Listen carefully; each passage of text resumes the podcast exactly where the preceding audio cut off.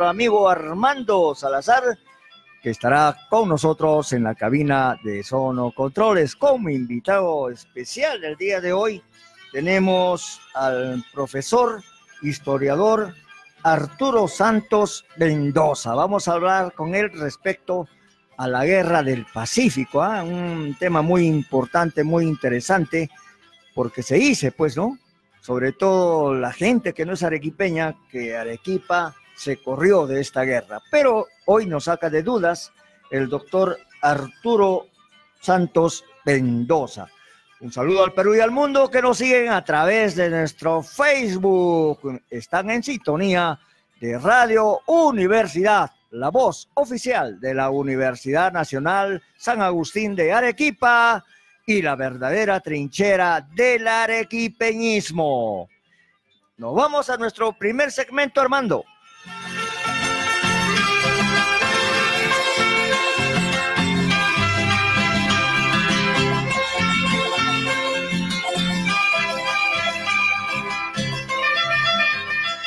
La poesía lonca y nuestra música es el universo hecho verso. Que defienden las raíces e identidad de todo un pueblo arequipeño. Poesía de quien les habla Juan Mario Mesa González, el poema El ojo irá a la lucha. Juan Mario Mesa de Pampa y Camarones, el ojo irá a la lucha.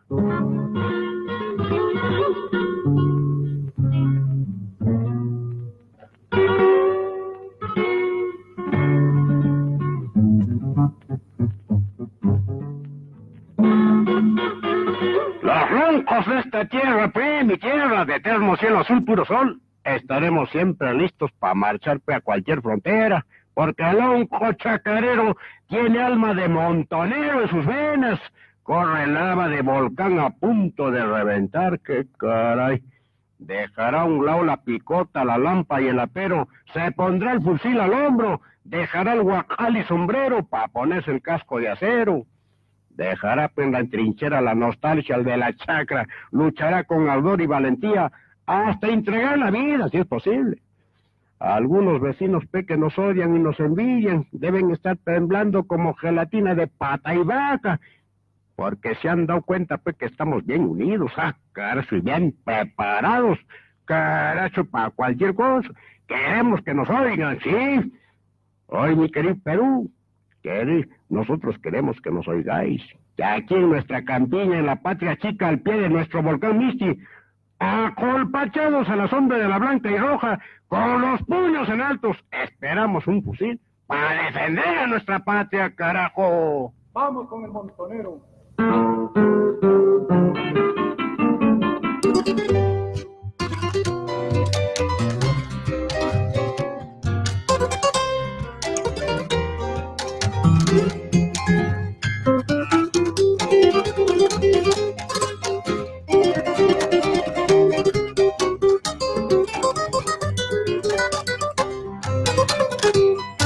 Los confines del enorme sur de nuestro Perú entre volcanes por tres guardianes te encuentras tú.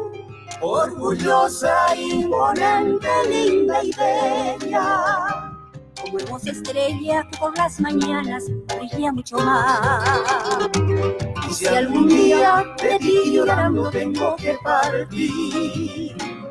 Juro no miento, te llevaré conmigo para poder vivir recordando con nostalgia infinita. Bellos momentos junto a mi viejita pude yo sentir. Arequipa, baile, canto y serenata. Donde encuentras por doquier bellas muchachas. Venga ganada por el eterno sol que siempre nos alumbra Eres por siempre la ciudad más linda de todo el Perú.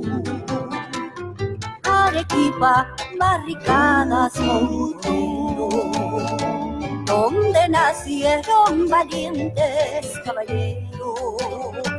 Que llenos de gloria han escrito tu historia con su propia sangre. Eres por siempre la ciudad caudillo de todo el Perú. Donde se come muy rico el chaque tripas con su chuño y su zapallo, su canchita es especial. El día domingo el suculento adobo sabe a gloria. Y después del castigo, una misa es tu amigo. Así es mi Arequipa radiante y altiva, simplemente hermosa. Al pie del volcán, luce más mi ciudad, bajo el cielo azul.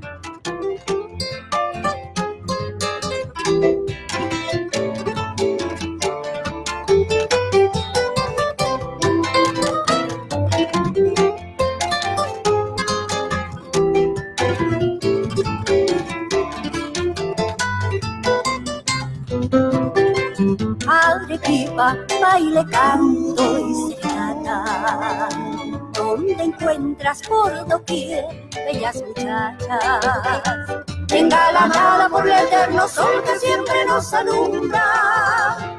Eres por siempre la ciudad más linda de todo el Perú. Arequipa, barricadas, montoneros, donde nacieron valientes caballeros. Que llenos de gloria han escrito tu historia con su propia sangre. Eres por siempre la ciudad caudillo de todo el Perú. Donde se come muy rico el chaque tripas con su chuño y su zapallo, su canchita es especial. El día domingo el suculento adobo sabe a gloria. Y después del castigo, una misa es su amigo. Así es mi Arequipa radiante y altiva, simplemente hermosa. Al pie de tu volcán, luces más mi ciudad.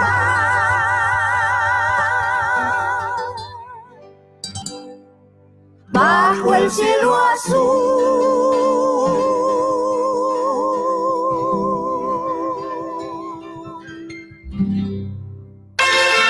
Mis queridos amigos, ustedes han escuchado este precioso tema. Hermosa Arequipa, un balsecito de la autoría de Dilman Vegaso, pues eh, a cargo del trío Arequipa, ganadores también del último concurso por los 479 aniversario de nuestra ciudad de Arequipa, este año, este mes de agosto. ¿ah? Eh, a ver, ¿quién lo compone? Julio y Maldalita y Dilman, que es el compositor y también pues ahí está con la música. Un saludo para los tres amigos del trío Arequipa. Bien, doctor. Buenas tardes, bienvenido a los 980M de Radio Universidad. Buenas tardes, Juan Mario. Eh, sorprendiéndome de la introducción, primera vez que estoy observando la introducción del programa y me parece muy interesante y muy arequipeño. Claro, sí.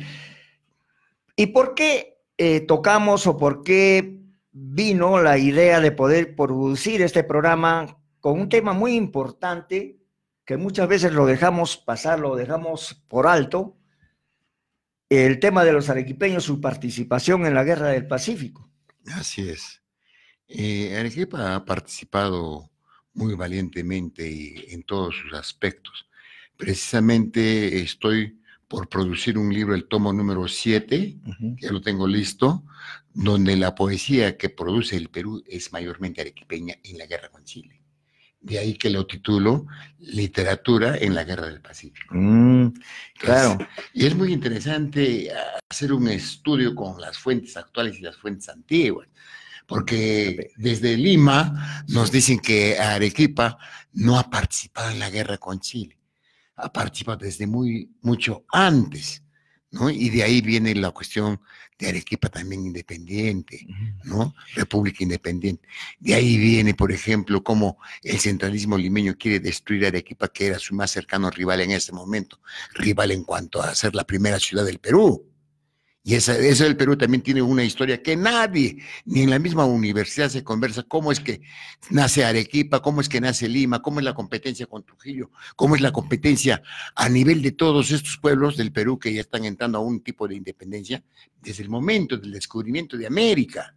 Nadie dice absolutamente nada. Y aquí en la universidad hay muy buenos catedráticos, hay muy buenos historiadores que pueden dar pues razón y fe de cómo ese distanciamiento de Arequipa, ese distanciamiento del Perú con las provincias, ese Perú, me refiero a Lima. ¿no? Bueno, siempre Lima nos ha preferido mantenernos a distancia, ¿no? Bueno, pues, eh, eh, doctor eh, Arturito, tú tienes siete libros editados. Sí, El que tengo es. a la mano es Arequipa, Documentos de la Guerra, del Guano, del Salitre y de la... De la muerte, ¿no? De, de la, la muerte, muerte. por no decir también otra cosa, sino ya quedamos, por- Allá. quedamos en otra situación. Uno de los primeros Claro. libros que tuve al ¿Este es tu respecto, primer libro? no. Eh, A ver. de los primeros libros que tuve fue Arequipa Rebelde y Revolucionaria, donde se hace un estudio de lo- todos los arequipeños principales que han dominado Arequipa, el sur del Perú y el mismo Perú. Claro. Entonces, de ahí vengo escribiendo eh, acerca del estudio de Arequipa, intervención de Arequipa en la guerra con Chile, que viene a ser el tomo número uno. Claro. Haga- O sea, los otros dos los están otros ahí dos- paraditos. El, el número dos es juicio a la guerra del 79. Es Ya. un estudio de trabajo de cómo se dio la guerra, quiénes estuvieron a favor de la guerra, quiénes no estuvieron y quiénes traicionaron al Perú. Ya, ok. Ya. Y los el número tres es eh, documentos del guano y del salitre. ¿no? El, número, el número tres, documentos del guano y del salitre. Ya, En este, en este caso, campaña marítima y sur. claro. ¿ya? En, el Claro, son cuatro campañas también, de Lima y La Breña, ¿no? Lima y La Breña. Claro. El tomo número 5 es el ingreso de los chilenos a Arequipa y recuperación de Tacna. Ya. O sea, todo Claro. con la intervención de Arequipa, Arequipa. claro. no con la intervención de afuera o de los extranjeros. Sino Arequipa. y eso es lo que se pretende desconocer a nivel nacional desde Lima. La voz cantante en Lima es de que Arequipa no participó en la guerra con Chile. Claro. Y es una gran mentira, porque fue de comienzo a fin. Bueno, ¿qué tal si es que comenzamos a hablar del guano, de la guerra del guano, del salitre y, bueno, el, el resto, ¿no? Entre comillas. Mm. Pero dime, Arturo, ¿cómo y por qué se involucra el Perú en esta guerra? Que era un problema de Bolivia, no era un problema de Perú. Eh, En verdad era una guerra del Perú. Ya. ¿no? Poquito antes ya eh, Bolivia se separó con el nombre de, eh, Alto Perú se separó con el nombre de Bolívar. Y eso viene desde Simón Bolívar que le entrega parte de Arequipa que era Antofagasta, porque Arequipa era puesta al sur, hasta el Chiloé, ¿no? Entonces, por eso, en, otra oportunidad eh, diremos cómo nace el Perú y por qué ese distanciamiento con Arequipa. Pero en este caso del Guano y Salir, todos miraban con ambición, con envidia a Perú. Perú tenía pues oro, plata, el cobre. Estamos viendo actualmente cómo es- se da el cobre como si fuese, eh, o como el oro se da como si fuese el cobre el que está produciendo y se va mezclado con los demás minerales. Esto significa que los países a nivel del mundo, a nivel de América Latina y a nivel de Europa, comienzan a ver con malos ojos al Perú, de dividirse el Perú.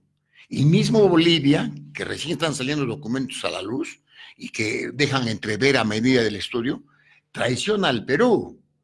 El- el mi- la misma Argentina, porque era confederación Perú, Boliviana, Argentina. Entonces, ¿qué pasa? Argentina sale del cuento porque Chile lo convence para que no entre a la guerra, no entre a la confederación, ¿no? Entonces, le regala todo lo que es la Patagonia, de tal manera que Argentina no interviene. Mientras tanto que Bolivia, por debajo de la mesa, le estaba dando la mano a Chile. Y el compromiso de decir que voy a pelear con el Perú conjuntamente contra Chile era mentira, porque bajo la mesa se dieron la mano y le dijo, yo te acompaño hasta Arica o hasta Tacna. Ahí me entregas, me entregas eh, el puerto de Arica o me entregas eh, eh, el puerto de Hilo, que era lo más cercano a su centro, a, Bolivia, a, su, a La Paz. De ahí salía pues todas las órdenes, que- porque de ahí a llevar toda su riqueza, Bolivia hasta Antofagasta era lejísimos. Entonces, todo eso, entonces, Ecuador también siempre ha traicionado al Perú, siempre ha ambicionado, y eso no cabe duda. Brasil con su, con su rey presidente, con su todo ese poder que tenía en ese momento, no nos le sirve de espía a Chile. Y hablamos, por ejemplo, de, de que hemos dicho siempre, Inglaterra fue el que traicionó Claro. llamó. Sí, sí, eso, Y- eso y es sabido. y- pero nunca dijimos tampoco de Francia nada, que los vistió. a los chilenos y les dieron armas. Y nunca dijimos nada de Alemania. Alemania le dio los, cañones Krug, los cañones eh, recientemente em, eh, construidos ahí. Entonces, no vamos a decir porque no, no intervenía el mundo. El Shah de Irán también eh, intervino para que no pasen los barcos, al, los barcos que había comprado. El bueno, eh, eso era pues un tremendo conflicto de intereses, ¿no? Claro, el guano. Eh, pero lo malo, pues lo malo que le pasó al Perú, que nos encontró divididos políticamente, ¿no? O sea, nuestra, viviendo una guerra civil, una guerra interna.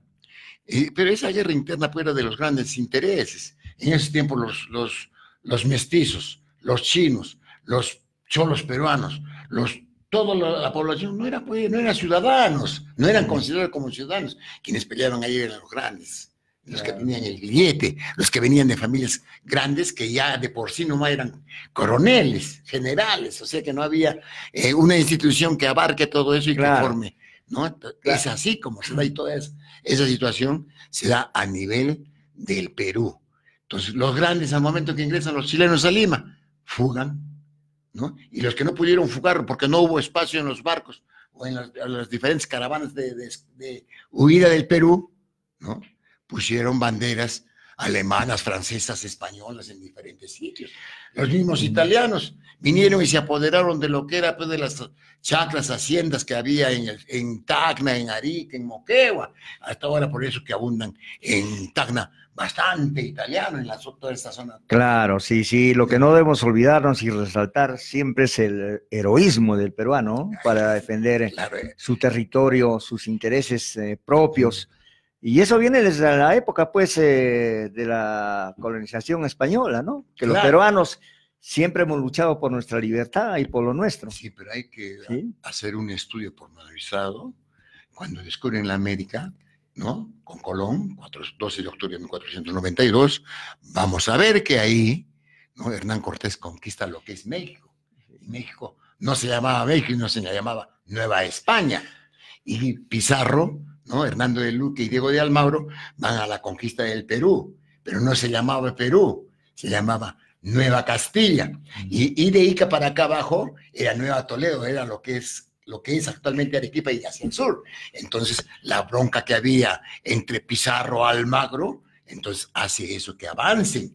Entonces, desde ahí viene ya la independencia, porque Gonzalo Pizarro quiso separarse, hacer otro reino de, aparte del rey de España. Entonces, mira cómo ya se va situando con eso de Arequipa, República Independiente. Las demás repúblicas como Ecuador, como Paraguay, Uruguay, sí rindieron. Lo que el rey de España acá agarró y dijo, acá se van a pelear entre hermanos y lo juntan y se inventa la palabra Perú. Entonces, pero ese Perú tenía, pues, eh, el rey de España tenía la, el convencimiento de que Lima iba a ser pues, la parte central. Bien, Arturito, ¿qué tal si es que escuchamos un poema? Un poema de Horacio Ceballos Gámez, el número 4 Armandito, La Legión de Arica.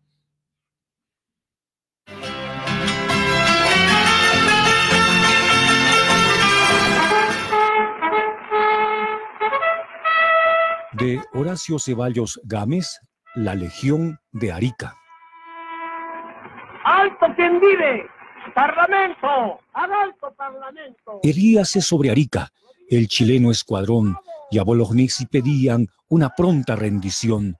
Con voz bronca Bolognesi dijo que ante rendición prefería por muy fuerte morir en torturación. Al chileno vaquedano asombróle tal respuesta y a Bolognesi temblando le hizo nueva propuesta. Si se rendía el siete, héroe lo llamaría, pero el peruano valiente no aceptó tal cobardía. Lucharé bala por bala, aunque el peso sea mucho, y quemaré el mango de mi espada hasta el último cartucho. Las campanas resonaban con su sangre y su dolor, mas las tropas esperaban el sonido del cañón. La batalla fiera y dura empezó ya de chirrión, y la sangre fría y pura corría en chaparrón. Sin culpa el gentío muere en la torrente matanza. Grite el chileno que esperen, que se va a firmar la alianza. El coronel Bolognesi dio descanso a su espada, y a traición llegó la muerte con un ataque de espalda. El morro llorar quería cuando el viril coronel en el combate yacía entre el horrendo tropel Alfonso Ugarte el Gallardo, a la bandera peruana, tomóla en su fuerte mano y antes que la deflecaran, subió al morro en un potro, en la cumbre hízola flamear y antes de que llegue el otro, al cielo se fue por mar. Todo perdido está, la derrota. Sin una tumba es el mar para un patriota. ¡Viva el Perú! ¡Viva!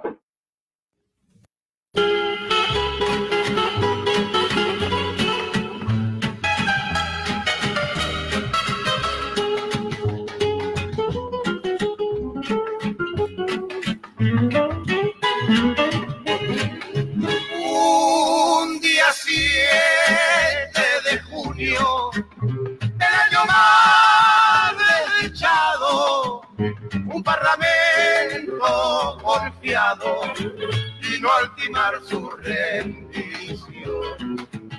Tengo deberes sagrados, repuso el gobernador, los cumpliré combatiendo, es el deber del buen soldado. Boloñez y Ugar, de Morisa, Peña y Terán, Arias y otros patriotas que van. A todos se le escucha la voz, con bizarro poder. Soldados no hay que temer. Boloñez, Ugar, de Morisa, Peña y Clan, Arias y otros patriotas que van. A todos se les oye la voz, con bizarro poder. Soldados no hay que temer. Ya resuenan los clarines, las trompetas y el tambor. Yo defiendo mi bandera con orgullo en el campo de honor. Llora, llora, triste corazón. Llora por esos seres queridos. En la batalla de Arica murieron defendiendo su noble pabellón. Llora, llora, triste corazón.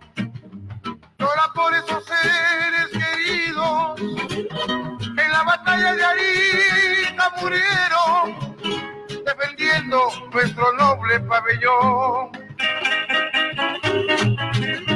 Resuenan los clarines, las trompetas y el tambor. Defendemos nuestra bandera con orgullo en el campo del honor. Ya resuenan los clarines, las trompetas y el tambor.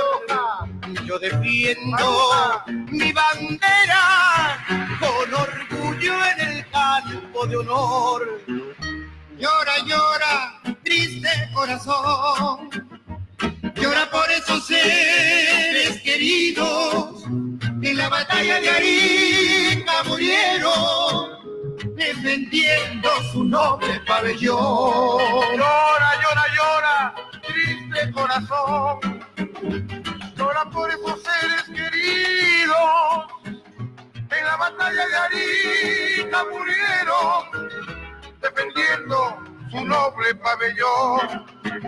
En la batalla de Arica murieron defendiendo nuestro noble pabellón.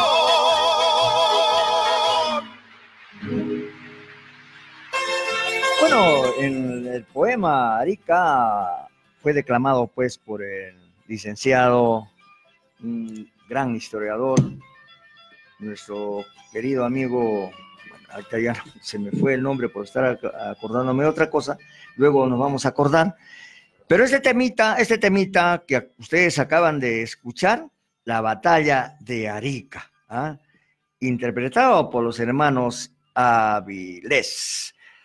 Arturo, eh, conversamos eh, y anteriormente te, te hice esa pregunta, ¿no?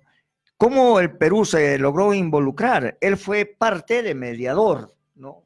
En lo que es el conflicto entre Bolivia inicialmente y Chile. ¿Cómo podemos profundizar las cosas? Tú que has escrito pues siete libros referente a la Guerra del Pacífico, ¿qué nos dices al respecto? Sí, eh, precisamente eh, siempre ha estado involucrado porque Perú y Bolivia eran una sola nación, ¿no?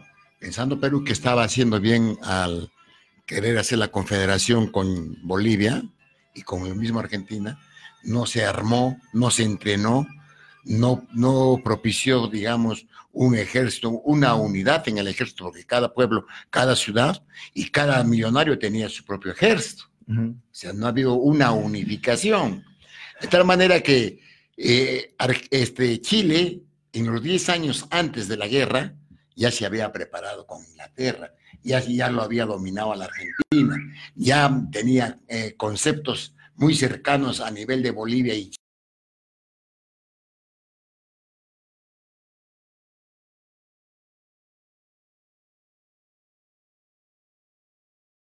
los presionan y Perú recupera, por ejemplo, ahí España recién reconoce la independencia de Perú. Se empezó el proceso de la guerra.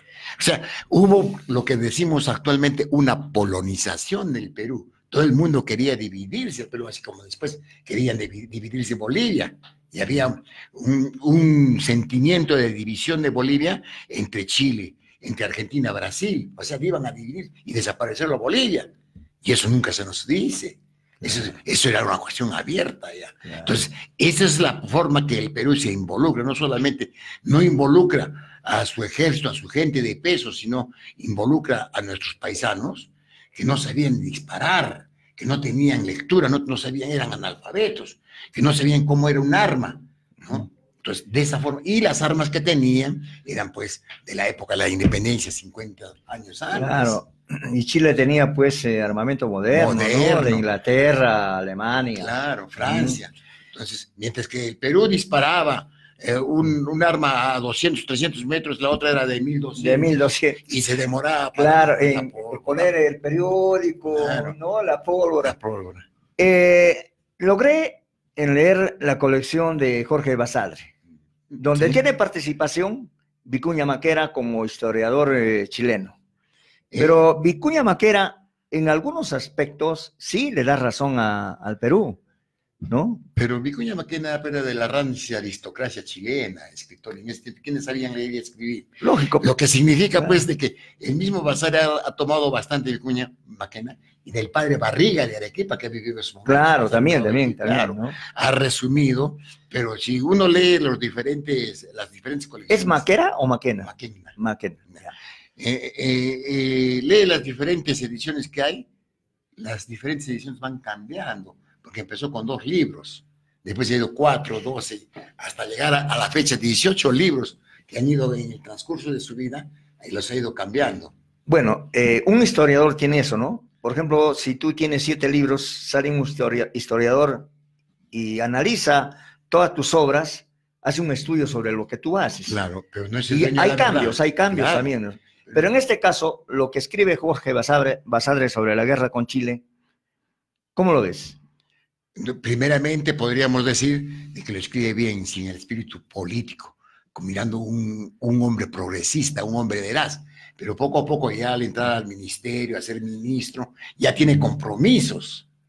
Entonces, con eso va variando, por eso va también va variando las diferentes colecciones, compromisos y va buscando nuevos libros nuevas, nuevas historias, nuevas personas que te van a decir, pero ya hay compromisos, ¿no? Donde, por ejemplo, en las primeras ediciones nunca decía Basadre que Arequipa ha caído eh, sin luchar, se rindió. Claro. Pero en las últimas ya deja entrever.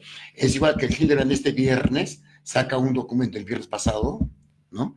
Eh, que sale el sábado en Arequipa, saca también un documento que la vergüenza de Arequipa. o el ministro de, del gobierno de Alan García, ¿no? el de Economía, saca un libro, La traición de Arequipa, y lo vende baratísimo, ¿no? Claro, pero habría que ver también, claro, Arequipa debería estar involucrada y ser uno de los, primeros eh, departamentos, sobre todo la provincia, de ir en apoyo. Pero, pero también, pues, mira, querían de que Arequipa lo resuelva todo. Cuando en Lima no mandaban los recursos, sobre todo Ignacio Prado, ¿no? Tú sabes de la historia, cuando acá en Arequipa hicieron la colección de joyas, y claro, ah, recolección de joyas para comprar armamento, Ignacio Prado en Inglaterra, ¿qué les mandó?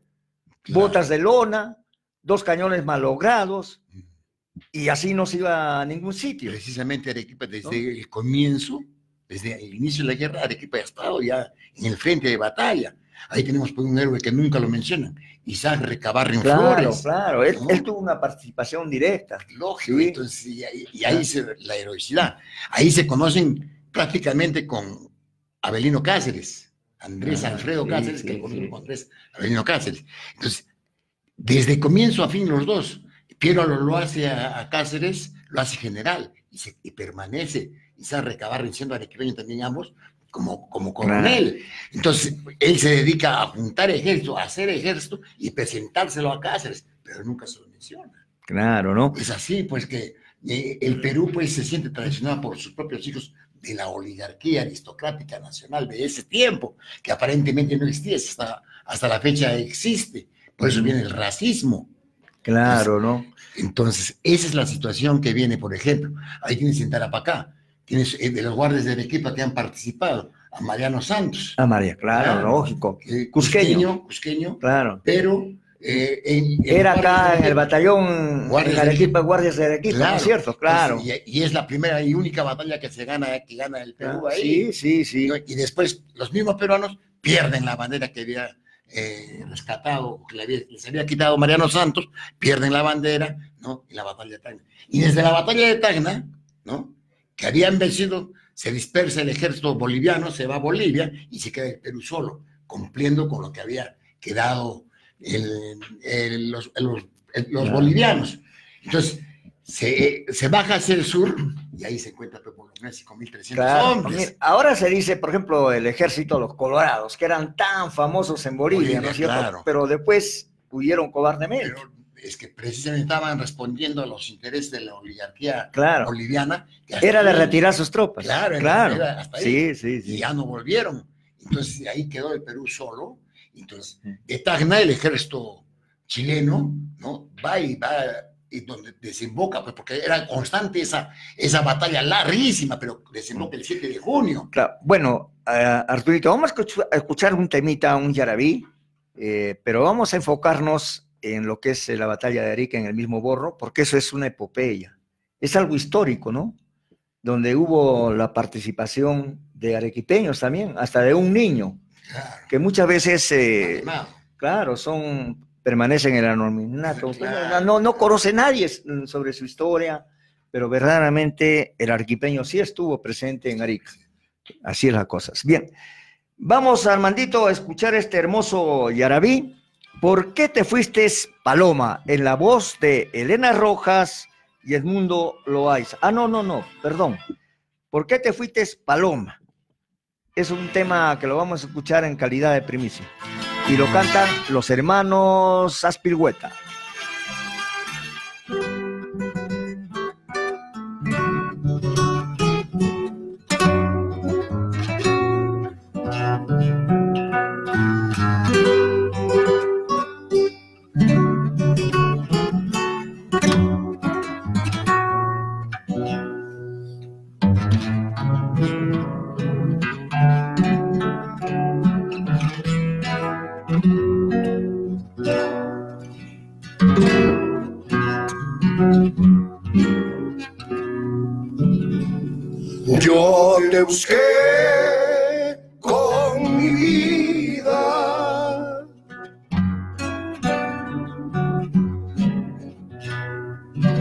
Y te busqué con el alma.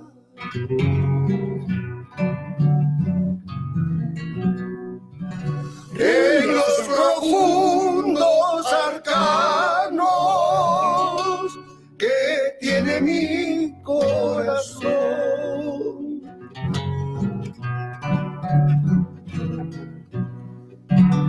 Y no hay en él sombra.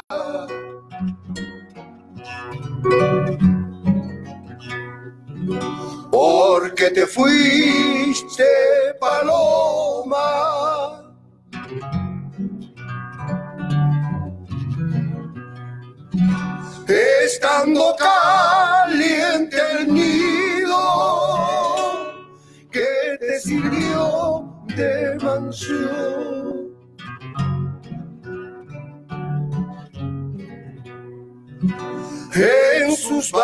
vastas soledades. Solo encontré una memoria de nuestra pasada historia que al tocarla se perdió en sus vastas soledades. Solo encontré una memoria de nuestra pasada historia que al tocarla se perdió.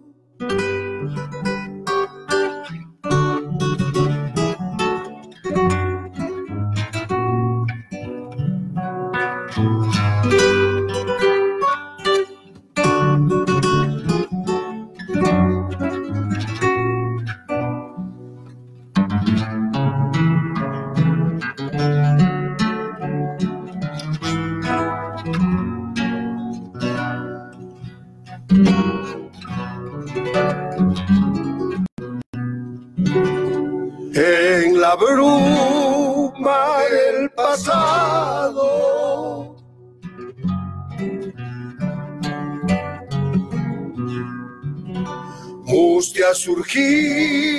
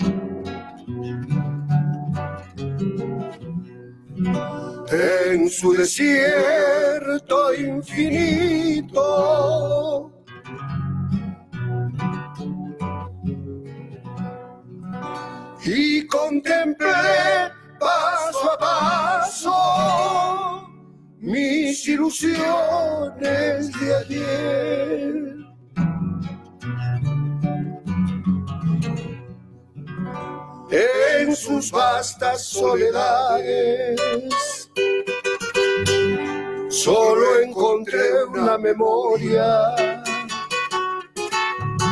de nuestra pasada historia que al tocarla se perdió en sus vastas soledades.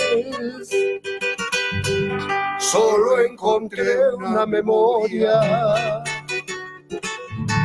de nuestra pasada historia que al tocarla se perdió.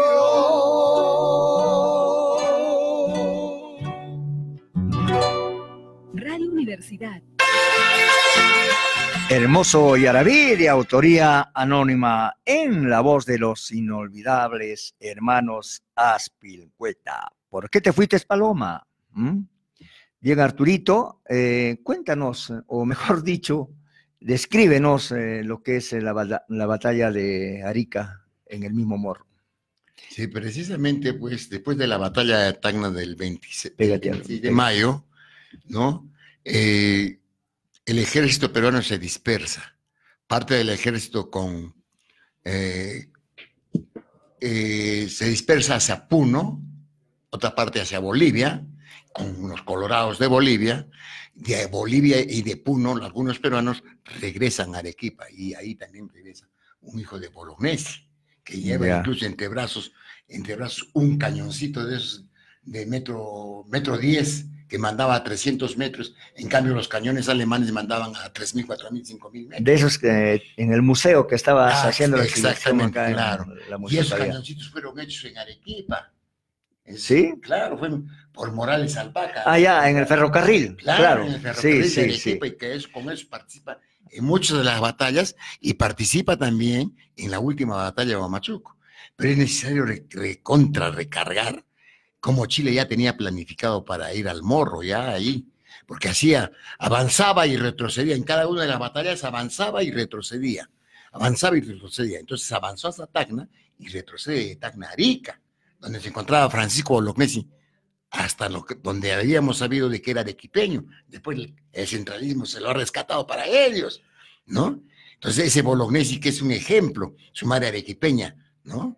Juana Cervantes. Juana Cervantes de Bolognesi, Ujú. arequipeña. A los hijos también que, vamos a ver, estaba leyendo en otros documentos que los hijos que eran fuera del matrimonio habían nacido dos de ellos en Arequipa. Ya. ¿ya? Entonces, toda esa, esa, esa juventud, ¿no? De los hijos de los, de los héroes que estaban. Alfonso Ugarte, ¿quién lo rescata? Alfonso Ugarte lo rescata para la historia. Los mismos chilenos. El Perú no le da, sino da a conocer eh, esa heroicidad de Alfonso Ugarte los chilenos. Y de ahí toma el Perú ese rescate, ¿no? Que Alfonso Ugarte, la heroicidad de Alfonso Ugarte. Pero chilenos- en los libros los chilenos podemos encontrar. Claro, en, en lo que Claro. escribe Vicuña Maquena. Claro, y sí, otros, sí, claro, lo sí. rescatamos. Pero, pero el que Arequipa ha dejado pasar a los, a los chilenos a Lima y por eso es la traición, por eso es que los chilenos... No. Después de la batalla de Arica del 7 de junio, más de un año los chilenos se entrenan ahí en Arica para invadir Lima o Arequipa. ¿ya? Y, y- y- y- y ellos, en- al entrenar, nunca llegan a Arequipa, sino por mar llegan entre Arequipa y Lima. ¿Ya? ¿Qué cosa? En, en el pueblo de Curayaco, que era un puerto y pueblo, Cañete, ahí desembarcan como 40 mil, pero la historia reconoce solamente 30 mil, cuando se dicen las cantidades de soldados que han desembarcado. Entonces están en un punto medio entre Lima y entre Arequipa. Ahora, ¿cuál va a ser el ataque? ¿Lima o Arequipa? Todo el mundo pensaba que era Arequipa y se dirige a Lima. El ataque se dirige a Lima. Bueno, por el hecho de que era la capital, pues. ¿no? Claro, y, ahí, y, que Arequipa era un pueblo pues chico para ese Claro. tiempo y no había las riquezas que tenía Lima. Ajá. Ahí tenía todos los millonarios pues las riquezas, oro, plata y un conjunto de riquezas. Al entrar, por ejemplo, los chilenos a Lima o acercarse a Lima, se encuentra de que no había ejército. Entonces Pierola, al que lo odian mucha gente, la oligarquía peruana, forma pues el ejército, comienza a traer gente del norte, del centro, del sur, a reunir el ejército. Llega a reunir una cosa de 7 mil hombres contra 30, 40 mil de los chilenos y que venían con armamento y que venían Claro. los espías. Ahí, ahí la- los morenos del Perú tuvieron una desgracia, podríamos decir, porque comenzaron los chilenos a los morenos y a los chinos a decir, el que nos apoye, les vamos a dar la libertad, les vamos a dar tierras. ¿Qué va a estar en- ¿Apoyar? Lógicamente, que tenían que apoyar. Entonces, es así, como de frente, desde Arica, pasan los chilenos a Lima, no pasan por Arequipa, de frente a Lima, Claro. a Curayacu, ¿no? a Cañete, a parte del norte de Ica, entonces, y ahí van desembarcando, y ahí van teniendo escaramuzas con diferentes peruanos. Claro, em, ya una vez eh, realizado el conflicto en el Morro de Arica, en una epopeya donde los peruanos demuestran pues eh, un heroísmo total, una entrega total en defensa de la patria, y Chile lo duplicaba, lo triplicaba en número de su ejército, con moderno, más moderno, armas más modernas, el Perú no lo tenía. Y una vez terminado eh, este combate, después se toman Tacna, se firma el Tratado de Paz y es cuando llegan acá a Arequipa los chilenos. No, no, no. ¿O no? No, no, no. ¿O an- antes de la guerra? Claro. ¿Cómo es? Eh, eh, antes de la guerra vinieron para construir ferrocarril, eran empleados los peruanos. Pero en plena guerra, los chilenos no entran a Arequipa.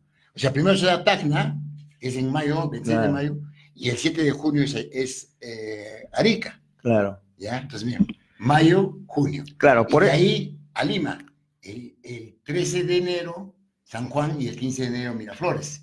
Claro, por eso te digo de que los chilenos ingresan al Perú después de firmado el tratado. Así, pero ahí. Pero ellos vienen de pasada nomás, ¿no? No, no, pero eso es después. Eso era la- Por eso te digo. 83. Ah, ya, por- ah, ya, 81. ya, Entonces, ¿qué es lo que pasa en, en Lima, por ejemplo, después de la batalla de San Juan? Los chilenos entraron y es la única ciudad que se rinde. Lima, si es la capital. Claro. Y tenían los chilenos que rendir. No es Arequipa quien se rinde, porque todavía hay un, hay un espacio en la guerra del 82 y el 83, ¿no? desde el 81, 82, 83. La Breña, con Cáceres. Claro. ¿no? Y que participan muchos de los arequipeños que nunca tampoco les han dado bola. Por ejemplo, eh, este, esto lo rescato de unos libros chilenos de Florentino Portugal Prieto y Juan Antonio Florencio Portugal, dos hermanos de Sabandía, de la parte alta eh, de Sabandía, de ahí, los dos hermanos. Uno de la estudiantina o, lo que no es estudiantina, los que cuidan al, a Andrés Avelino Cáceres y que entregan la vida por él. Ese sobrevive. En cambio, Juan Antonio Florencio Portugal, ¿no? No sobrevive. Nosotros lo estudiamos a León Soprado, que lo fusilan y le toque la... Claro, con su... en la batalla de Guamachuco. Claro, después de la batalla de Guamachuco. Claro. Pero ¿qué sucede con Juan Antonio Florencio Portugal? Lo toman prisionero después de la batalla de Guamachuco y lo tratan de hacer arrodillar. Lo llevan te vamos a fusilar, le dicen, te vamos a fusilar, ¿no? Entonces, no, yo soy del ejército regular, no, y lo tratan de hacer y lo, comienzan, ¿no? Lo comienzan a apretar ahí. Entonces llega ante el jefe y le dice, señor, hemos capturado a este señor, ¿no? Y, que, negro. Entonces ya da la orden oficial el general chileno para fusilarlo. Y lo, tratan de, lo, lo arrodillan y él se levanta y dice, soy Juan Antonio Florencio Portugal, casado y con hijos. Soy arequipeño. Apunten, fuego. Miren, miren qué circunstancias dice, soy arequipeño. ¿Y eso lo ha rescatado dentro de la misma literatura chilena? Sí, de la literatura histórica de Chile, que en el Perú no lo cuentan. Claro que Chile también le dará vergüenza, ¿no? Lógico. la pelea, pero también Chile sabe cómo se comporta Arequipa. Bueno, si siempre has dicho pues que Chile no, no tuvo héroes, ¿no? Claro, no ha habido héroes en especial. Salvo Pras, que y bueno, y esto, hicieron héroe, claro, claro, hicieron héroe. Sí, qué interesante. Entonces, como la historia, muchos no, no, la conocemos, no la redescubrimos y no la damos a conocer. Más se dedican a atacarnos unos a otros, ¿no? Decir que Arequipa no ha participado, porque Chile no va a decir, pues, Arequipa ha participado, tiene que decir lo contrario, y los peruanos hacerle caja de resonancia y a decir, efectivamente, Arequipa no ha participado a, a Pierola, que tú me estabas aclarando que él no es nacido en Camaná, sino acá en Arequipa. Claro. ¿No es cierto? Sí, sí, sí. Eh, Pierola siempre sería considerado como un rebelde, un revolucionario que en plena guerra con Chile, en, vez en, vez de estar apoyando a Bolognesi en el Morro de Arica, las tropas eh, peruanas, él pues eh, prefirió ir a, Lima e ingresar ahí triunfalmente cuando nadie le puso resistencia. En la revolución, que hubo en la guerra civil. Claro, claro, la guerra civil. ¿Cómo lo consideras tú? ¿Cómo está en tus libros a Pierola? ¿Cómo lo tienes? Eh, pongo todos los dos datos positivos y negativos. Nicolás de Pierola, padre, que tiene el mismo nombre, Fernández, ¿no? Eh, es así un científico nacido en Camaná. Y Nicolás de Pierola Villena, ¿no? Es el héroe para muchos, ¿no? Peruano, nacido en Arequipa, de ahí viene la calle Pierola, en su honor. Entonces, Pierola era de la, digamos, podríamos decir, de la aristocracia peruana, de una familia muy positiva en España que vino acá, se asentó en Camaná y tuvo hijo, tuvo hijo en Arequipa, que es el caso de Nicolás, don Nicolás. ¿Y por qué no vemos más allá de los cinco presidentes que han habido en el Perú en el momento de la guerra? Uno traicionó, que se, que se llevó todo, ¿no? Prado. Claro, Ignacio, Mariano, Mariano, Ignacio. Claro, se llevó toda esa riqueza, ¿no? Y de esos cuatro que quedaban, dos son arequipeños, te puedes ver. Entonces, ¿cómo ha luchado en la presidencia? Don Francisco García Calderón, que entra después de Pierola. Claro. Entonces, son arequipeños y civiles. Sí, pues, bueno, vamos a ir conversando. Nos vamos a quedar contigo las dos horas, no te preocupes, mi querido amigo. Armandito, mm, luego de estos dos eh, temitas, uno es un poema de José Vargas Cano El Lonjo, y del tema musical es Terruño Querido, un guañito a cargo del trío Socabaya de la autoría de Eduardo Lalo Pasa. Nos vamos a la pausa, por favor. José Vargas Cano de Yanaguara, El.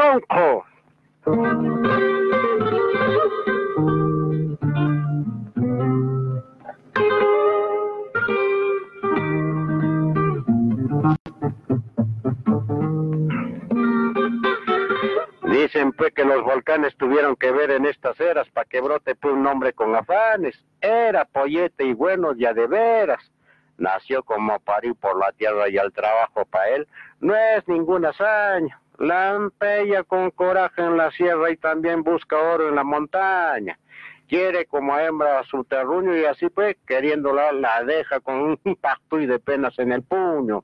Sin aguaitear para atrás se aleja. Radio Universidad. Caucachando al paso ve con ansias cómo se pasan tratando los eneros, sin llegar a Twitter a las distancias. Es Camil en Twitter los senderos, y así si estando lejos tiene dicha, cuando siente en la sangre una ardencia que le hace recordar la buena chicha, reingresa tapeando, tapeando a la querencia con la memoria chipadita de aventuras, torna al raja y se aposenta, vuelve otra vez a fainas duras. Lo que queda atrás no tiene en cuenta. Sus guaguas que son enjambre, su tierra la mujer querida, su lucha para espantar al hambre, son ahora pues los motivos de su vida. Así es el onco como caracol tuito al mundo empresta su mano, no le asusta ni el frío ni el sol. En tuito los caminos es buen gitano, qué caray, defiende sus creencias, este nace buen soldado en las épocas de guerra, soldado que se acolpacho con la paz, y ese ardiente enamorado puede de la tierra, y lampeando las tofras, las destroza en los surcos bajo un techo azul velo se cotimbea de gusto y se retosa porque su tierra es la sucursal del cielo. El onco desciende pues de los que antes lucharon defendiendo con valor a su caudillo y que después de triunfar, pucha, los engañaron por dejarse catatar por cualquier pillo. Ay, caray. Aguaichando el sol en alborada rasga la vihuela con dulzura, porque detrás de la ventana está pues su linda amada y con yarabís le canta su ternura. Es el un granero de cariño que carga una piñada de entereza. Es hombre con alma de niño, pero bien taqueada de nobleza.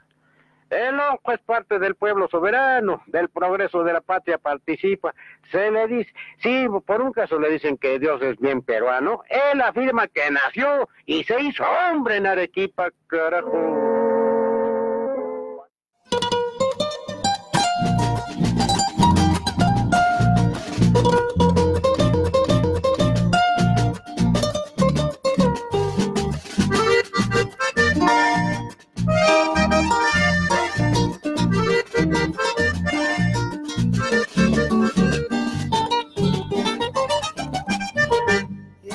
Mi socaballa, terruño querido, donde yo he nacido con sus tradiciones, donde yo he nacido con sus tradiciones, con la lámpara al hombro, agua y la toma, sembrando el maíz y trillando el trigo, sembrando el maíz y trillando el trigo. De pelea, caballos de paso, hermosas mujeres, hombres de coraje, hermosas mujeres, hombres de coraje. Caballos valientes, gañanes bien machos caballos valientes, cañanes machos. Buenas picanteras, callar y sabrosos. Buenas picanteras, callar y sabrosos. ¡Ojo! Por la chicha de la tía Enriqueta por la yunta del tío Lucas, el Barroso y el Pintao, por el tío Benigno Segarra y por aquellos que han hecho grande a Socabaya con su yunta y con su lampa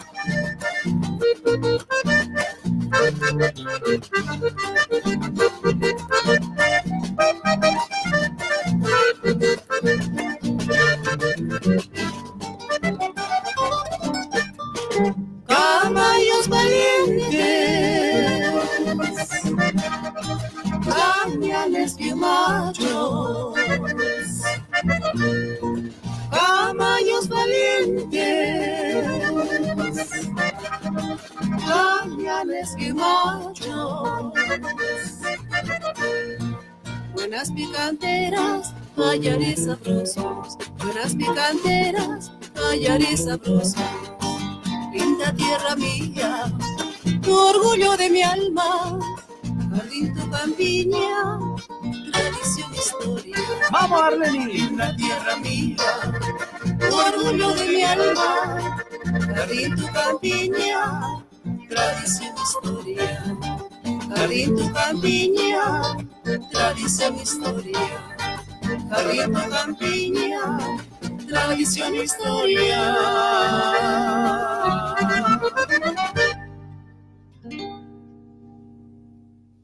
Somos Radio Universidad 980 kHz AM.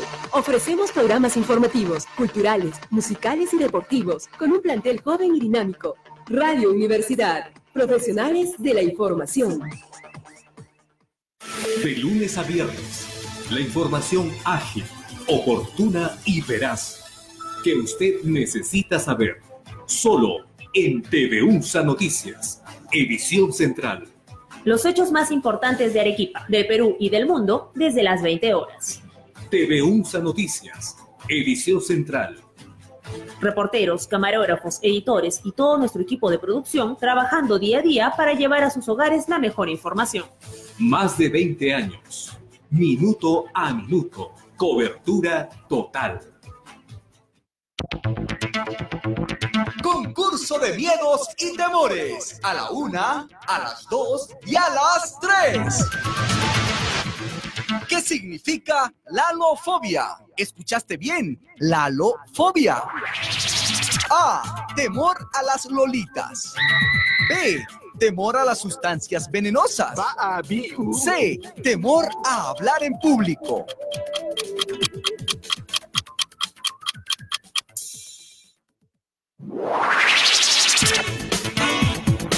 Respuesta correcta es... C. Temor a hablar en público. Cuando el temor es muy grande, la persona se queda con la mente en blanco o tar- ta- tartamudea.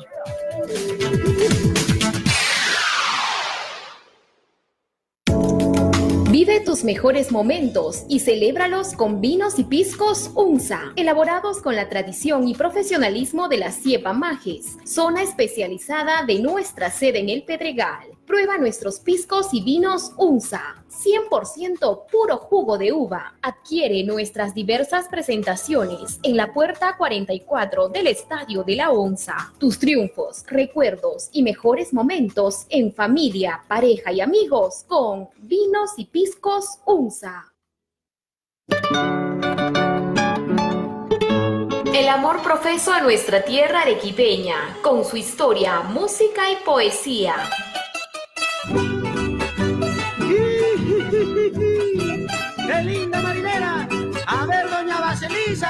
Saque su pañuelo y baile con Don Félix. Todos los lunes y viernes de 4 a 6 de la tarde por los 980 AM de Radio Universidad, la primera emisora cultural y la verdadera trinchera del arequipeñismo, bajo la conducción y dirección de Juan Mario Mesa González. ¡A la segunda, Torito!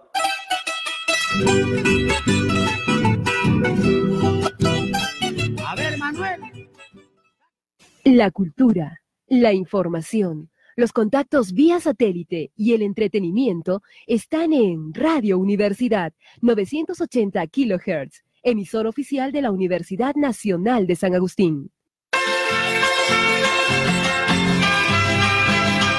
Estamos de vuelta, mis queridos amigos, y vamos a escuchar un yarabí para abrir, eh, eh, antes del segmento de Traspasos de Arequipa o Traspasos eh, de Arequipeños, vamos a escuchar este hermoso yarabí, Veneno, de autoría anónima, en la voz de Elena Rojas y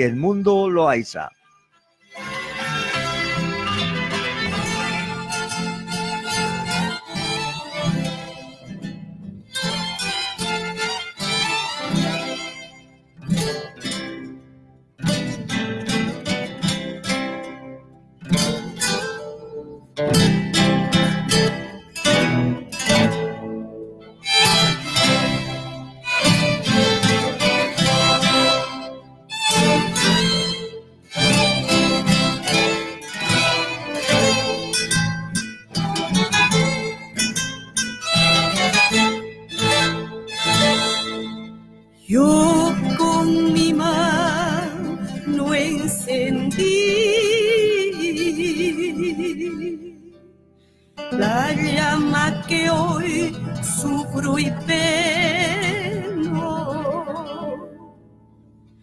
Yo compuse aquel veneno con que la muerte ahí me di. Yo compuse aquel veneno con que la muerte ahí me di.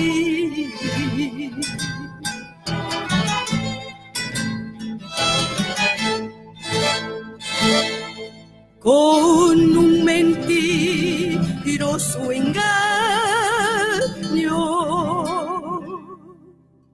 me diste a beber ingrato.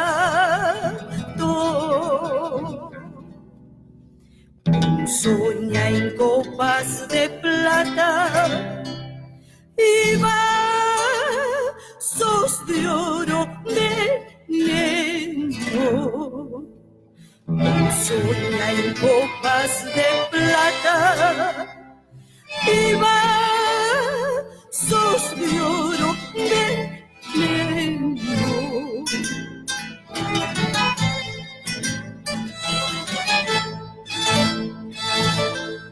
Ay, ay, ay, ay.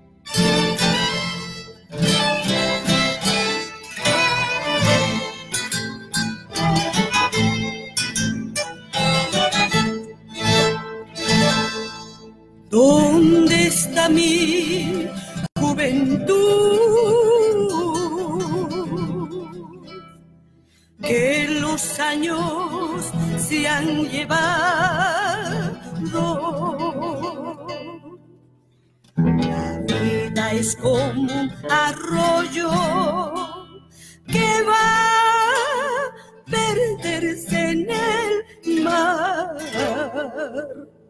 La vida es como un arroyo que va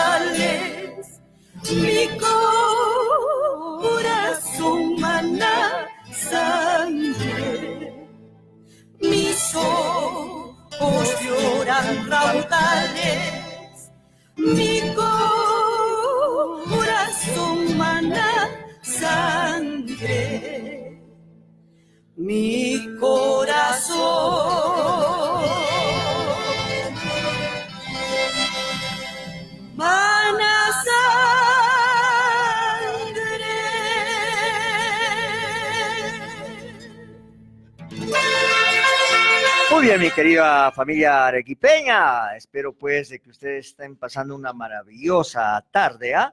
Vamos a darles nuestros números telefónicos. El 28 77 77 71, el 96 66 89 12 9. Repito, 28 77 71 96 66 89 12 9. Un saludito para la familia Bayón Medina. Doctor, un abrazo. Lo mismo para Luchito Pareja, pues que él declamó un poema a Arica, ¿no? De la autoría de Horacio Ramírez del Carpio. No me acordaba de su nombre, pero llama, pues, eh, Luis Pareja Rivero, ¿no? Y para Walter Castillo, ¿ah? siempre en sintonía de Radio Universidad. Nos vamos eh, a nuestro siguiente segmento, Armandito, tras los pasos de Ilustres Characatos.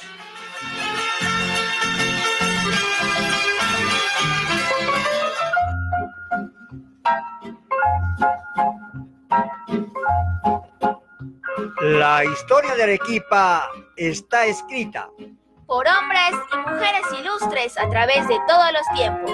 Presentamos tras los pasos de ilustres characatos. Quiero darles el número telefónico de nuestro amigo historiador, profesor Arturo Santos Mendoza, para que ustedes puedan adquirir estos eh, hermosos e interesantes eh, libros sobre la participación de arequipeños en la Guerra del Pacífico. 95 10 02 99 9. 95 11 es o es 10 eh, Arturo? 95 100 29. Ya, 95 100 29 94. ¿Dónde pueden dirigirse si en caso lo quieran adquirir personalmente? Aparte de que está en venta en la librería San Francisco. Sí, en la calle Horacio Morales 203 o Andrés Razuri 214.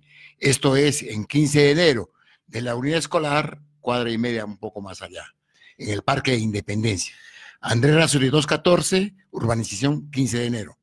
Bien, Arturito, hoy día nos vas a hablar de un gran arequipeño de Isaac Recabarren.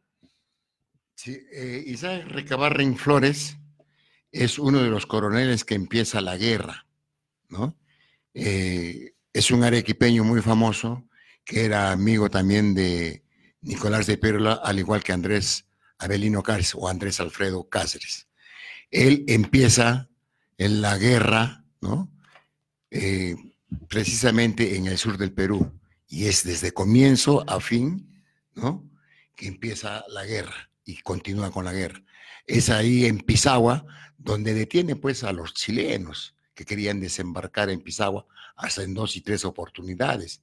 La tercera lograron porque no tenía ni siquiera ejército, pero sí retuvo por bastante tiempo a los chilenos. Es ahí la parte más famosa del inicio de la guerra, cuando los chilenos bombardean Pisagua y, y el coronel Isaac Recabarren Arequipeño les hace frente con lo poco que tenía y llega a aguantar que los chilenos no desembarquen en Pisagua.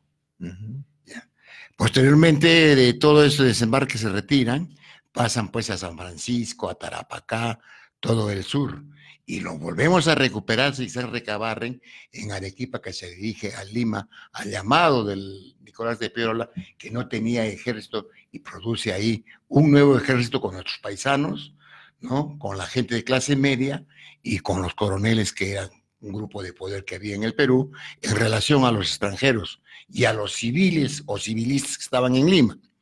Es así que Isaac Recabarren Flores va haciéndose de esa fama, pero que hoy día nadie lo conoce, donde vuelve a resaltar la figura de Isaac Recabarren Flores con Andrés Alfredo Cáceres, es cuando Nicolás de Piero lo nombra general a Cáceres y queda como coronel eh, Isaac Recabarre. Entonces, todo eso se da en la Breña también, ¿no? Donde Isaac Recabarren a cada batalla que tenía el brujo de los Andes, él le proporcionaba ejército, reclutaba a los naturales de los diferentes pueblos y hacía un nuevo ejército que los ponía al mando de Andrés Alfredo Cáceres. Todo ese movimiento que ha tenido, hasta herido muchas veces, sin comer, han paseado, han paseado por todo lo que es la breña recolectando eh, nuevo ejército entre indios, entre gente que no era considerado en ese tiempo ciudadanos, pero que sí defendieron el Perú. Isaac Recabarren también estuvo presente en la última batalla de la Breña con Andrés Avelino Cáceres, que él logra recuperar un ejército, recuperar un ejército y de formarlo también y de entrenarlo. Es así que cuando ganaba la, estaba ganando eh, la batalla al Cáceres, estaba ganando, y Isaac Recabarren le dice y le nota de armamento, pero ese armamento, esa pólvora y esas balas se agotan. Entonces nos dan la vuelta a los chilenos porque gran cantidad de ellos era, duplicaban, hasta triplicaban pues, el ejército chileno al pequeño ejército peruano improvisado, recuperado y formado, ¿no? Después de esa batalla, de, la batalla que se dieron como última batalla, y mismo Isaac Recabarren forma nuevamente ejércitos y hubo pequeñas escaramuzas. O sea que ha sido importante la participación de Isaac Recabarren Flores en esta, batalla, en esta guerra del Pacífico, que humildemente ha presentado el ejército, los ha formado y ha entregado a los jefes para que con ellos defienda la heredad nacional.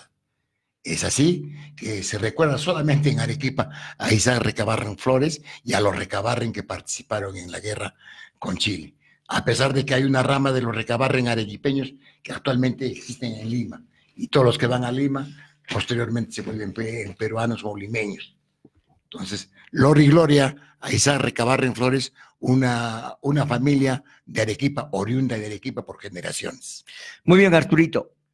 Nuestra música, Armandito.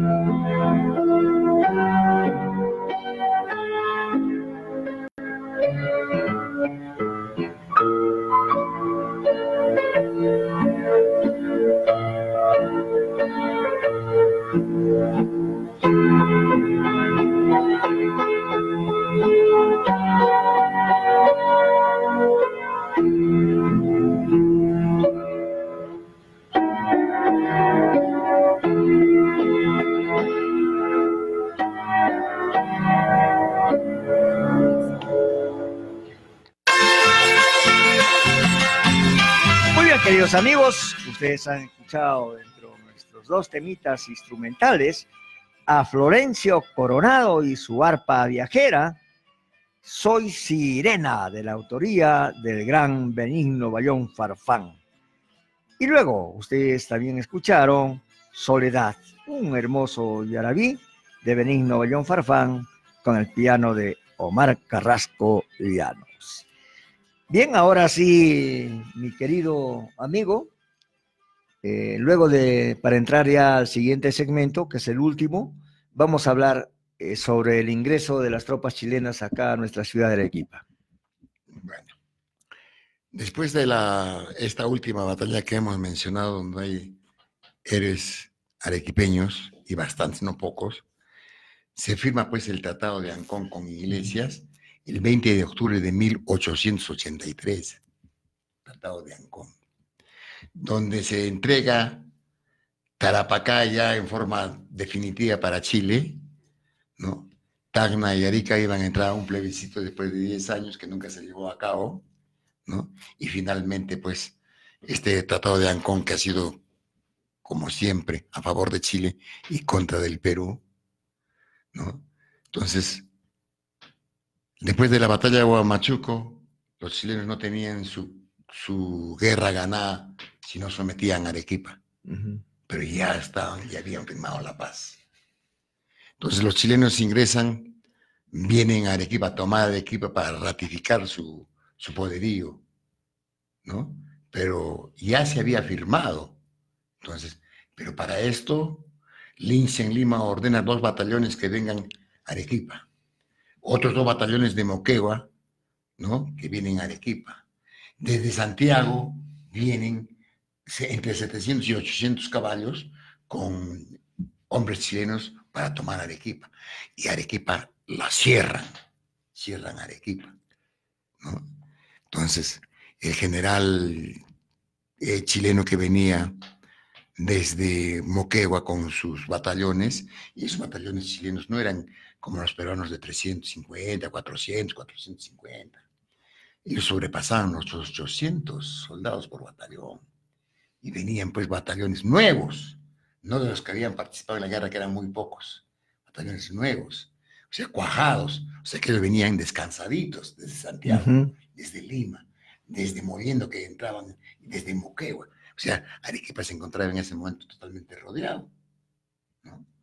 Los batallones que venían de Moquegua pasaron por todo lo que es Moquegua a llegar a Puquina. Y ahí también eh, hicieron atrocidades, fusilaron en la puerta, en el atrio de la iglesia de, de Puquina, ¿no? A, los pobladores, uno de ellos era, era famosísimo, pues. ¿Es en Quequeña? ¿Te, te refieres a Puquina? Ya. De ahí viene pues el ingreso y había habido dos, dos eh, batallones peruanos con, hermanados con los Liosa y un tal otro Recabarren, ¿no? pero que no hicieron frente y tuvieron que retroceder ese equipo porque los cañones que traía Chile, los chilenos, eran de largo alcance. Así que desde el lugar de donde estaban comenzaron a bombardear, a atacar, y los peruanos que tenían sus cañoncitos de 300, 400 metros tuvieron que retirarse. Y a eso no tenían pues armamento. Se han retirado y entrar al equipo. Mientras los chilenos pasaban por, eh, por Poxi, ¿no? pasaron por Characato, pasaron por Paucarpata y es donde firman el ingreso de los chilenos, pero con la condición de que ellos no deben de fastidiar a la población, no deben de robar, todo, claro, todo eso, ¿no? Entonces firman ahí ese acuerdo de que entran los chilenos para hacer uso del ferrocarril, lo que todo puede encontrar, dar, alimentar a su población, alimentar a su ejército, alimentar a, su, a sus caballos, ¿no?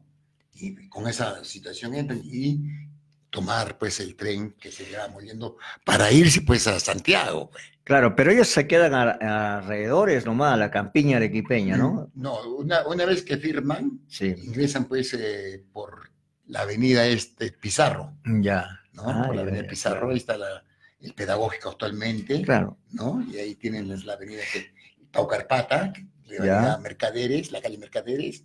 Ingresan pues los chilenos a la Plaza de Armas y esa noche pernoctan ahí. ¿no? Ante el movimiento. Y ahí hay un arequipeño que ha fallecido hace poco, que en octubre no hay milagros, Reynoso Díaz, ¿no? De origen, de origen, digamos, tacneño, pero él nacido acá. De, sus padres se retiraron de Tacna a, a Bolivia y de Bolivia llegaron y los dos hermanos, uno que ha trabajado, que también claro, sí. nacen acá y ellos escriben parte de esa historia negra de Arequipa, se inventan. Claro, no, pero acá los chilenos pues eh, también eh, cuando ingresan cometieron muchos abusos, hubo violaciones, se embriagaban, bueno, les gustaba pues las picanterías, ¿no? Pero no es como dicen y, se agarran los historiadores limeños o la gente limeña que Arequipa los recibió con cohetes, no, no, no, no, con flores, con castillos, no es así. Y eso está mal ubicado en cuanto a la fecha ellos dicen incluso en, las revistas que escriben, dicen que Arequipa ha recibido de esa forma. Sí, pues. no es así. No es así. No, no es así. Los mismos pobladores comienzan a, a defenderse, pues a reaccionar en cuanto a los abusos o los excesos que cometían las tropas chilenas. Yo tengo dos historias sobre hechos acontecidos, sobre todo en una en la Tomilla y el otro en Sachaca, Pampa de Camarón. ¿Cuál quieres que te cuente? Cualquiera de las dos, ¿no? Y que, me, Ya. la- y que me lo hagas llegar porque estamos en investigación de nuestra campiña. Porque Claro. los chilenos se quedaron 54 días en Arequipa, en la ciudad. Claro, sí. Y, después salieron. a la campiña, claro, a campiña, claro, claro, a usar. claro, claro. Entonces, Yo te cuento una, y a ustedes también, amables oyentes, sobre los mártires de Liguera. ¿Has escuchado? Sí, sí, sí. ¿Has escuchado? ¿La conoces, los mártires de Liguera? Sí, sí. Ah, entonces no te la cuento. La otra. En Cayo, la otra. La otra. Ah, bueno, esa no, no creo que la conozcan. Porque esta historia me lo, me lo contó mi abuelo, ¿no? Y también mi mamá, ¿no? Bueno, antes de fallecer, fallecer ella estaba pues lúcida, ¿no? Pero ella me contó esta historia. Sucede de que en Papa de Camarones había una picantería, ¿no? Normalmente tú sabes que en los pueblos tradicionales lo primero que había para un negocio era las picanterías o chicherías, como se dice, ¿no? Vendían la, la chicha primero y después pues eh, los picantes. Y ahí en Papa de Camarones, donde vive un tío, había una especie de graneros y corrales donde él también criaba su ganado, ¿no? Y de ahí lo desalojaron para ingresar a la caballería de los chilenos, donde permanecieron como dos meses ahí, ¿no? Antes de marchar, como tú dices, eh, por ferrocarril a Mollendo y de ahí pues irse, irse hasta Santiago. Y sucede que una vez vinieron los chilenos a la picantería de un tío, se llamaba José, y él tenía pues ahí su picantería y mayormente eran atendidas por las hijas del dueño de la picantería. Se dice que las dos chicas que atendían eran muy simpáticas, unas lonjitas preciosas, lindas, y los chilenos comenzaron a tomar, ¿no? en ese tiempo pues, traían el pisco, traían el anisado, Claro. tú sabes ya de los valles, ¿no? Y tomaban la chicha pues, con pisco anisado y se embriagaban. Uno de ellos comienza a, a molestarla a una de las chicas y bueno, quería pues, eh, ¿no? Tener algo con ella. La chica reacciona, le, le mete una cachetada al chileno y el chileno en su reacción le da un mordisco en todo el seno que le sacó todo el pezón. Y el tío, que estaba en la cocina, en las picanterías en el centro, en las horquetas, siempre colgaba un machete. Sacó el machete y le partió la cabeza al chileno. Él era, pues, eh, este chileno era teniente, ¿no? Y eran tres y los otros tres corrieron, pues, ¿no?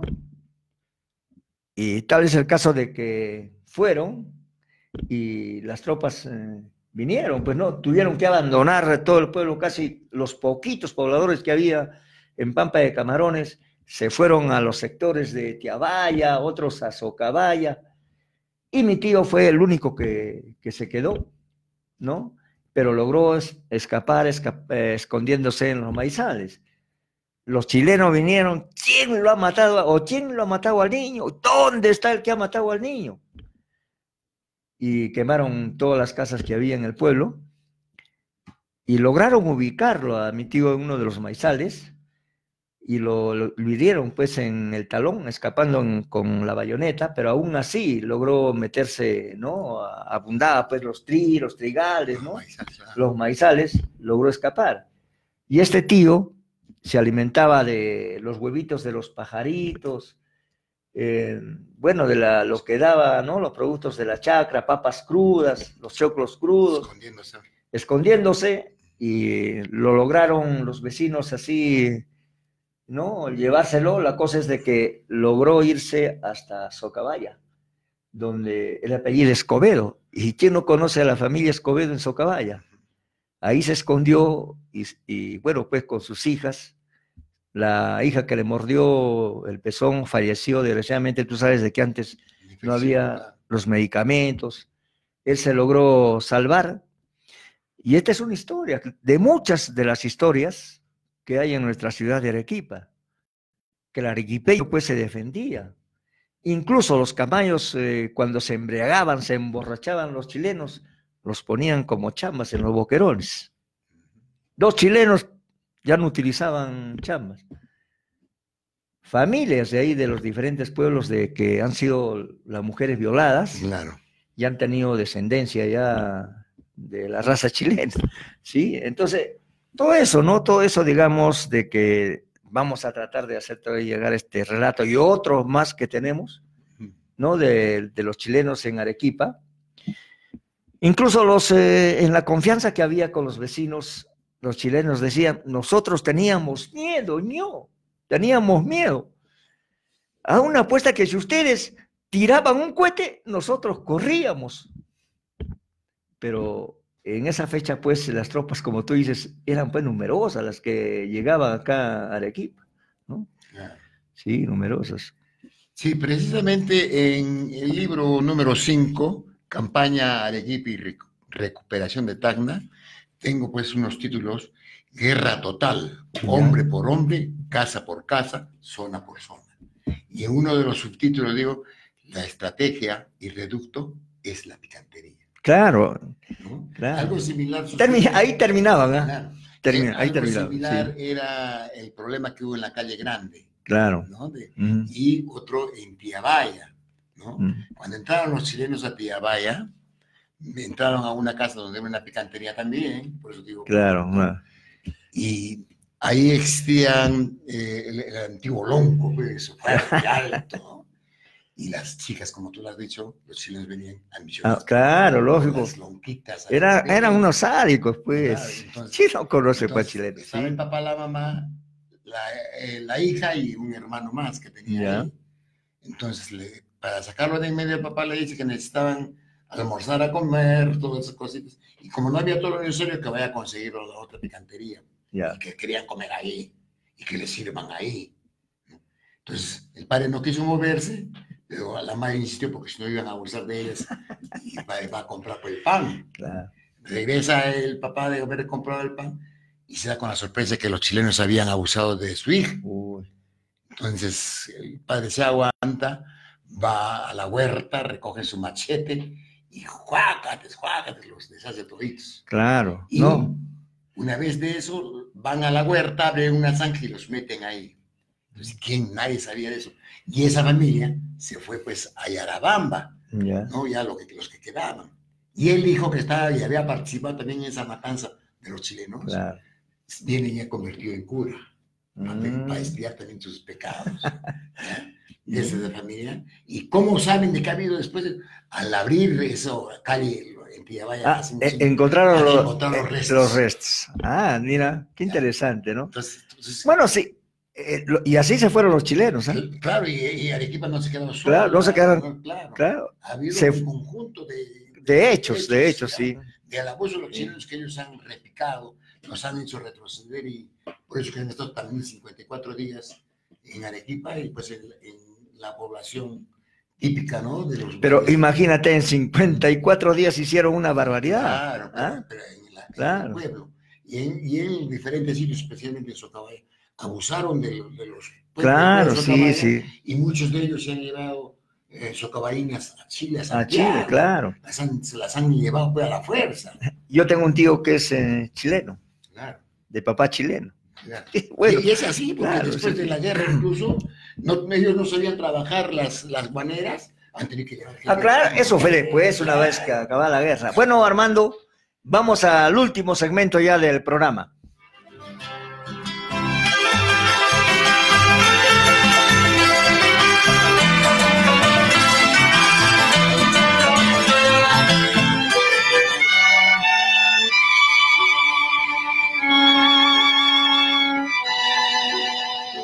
La poesía universal es el bálsamo plasmado en la acuarela de versos. que llenan de gozo nuestros corazones poetas. Presentamos poesía universal de autores arequipeños Para corazones arequipeños.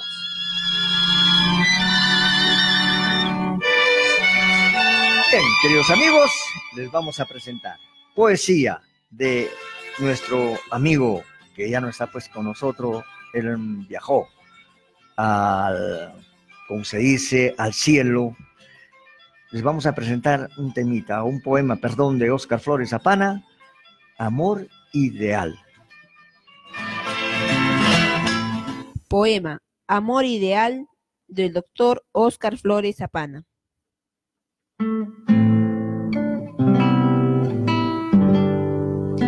Tú eres mi amor ideal, a quien veo en la lluvia, que tiene un lugar especial por ser tan linda y mi novia.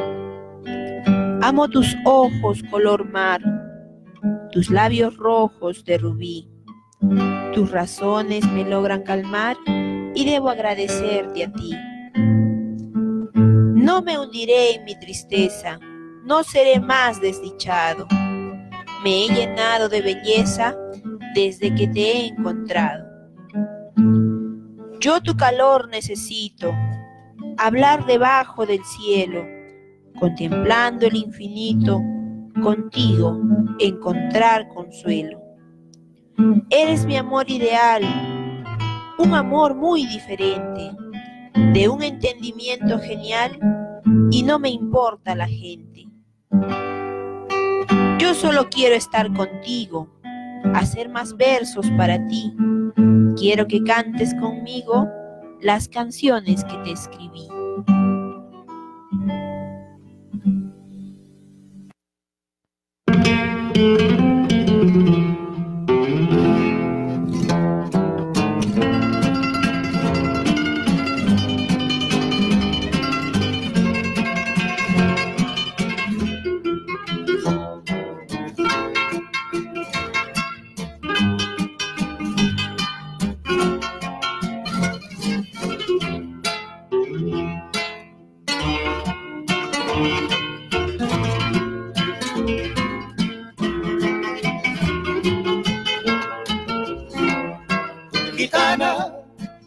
Sabes de la suerte, quiero que me digas cierta si no volverá jamás.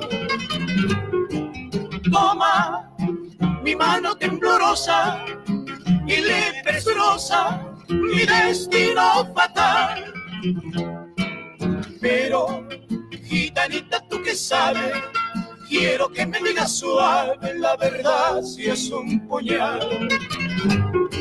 Olvida, te lo digo caballero, ese amor fue pasajero y ya nunca volverá.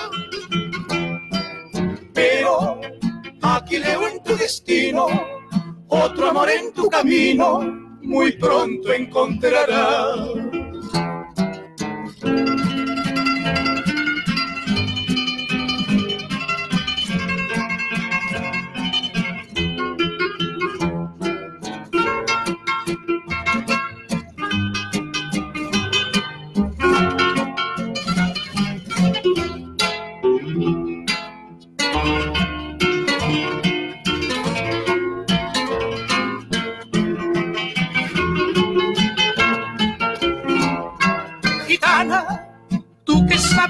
Suerte, quiero que me digas cierta si no volverá jamás. Toma mi mano temblorosa y presurosa mi destino fatal. Pero, gitanita, tú que sabes, quiero que me digas suave la verdad si es un puñal.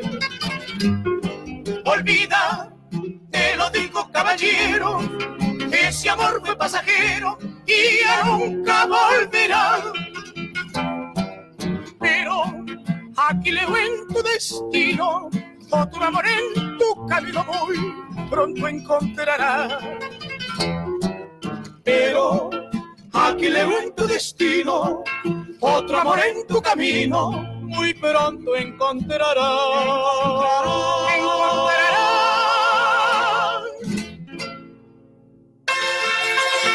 Bien, después de escuchar este precioso tema, este temita pues gitana, eh, de la autoría del diablo Héctor Becerra, en la voz de los hermanos Dávalos.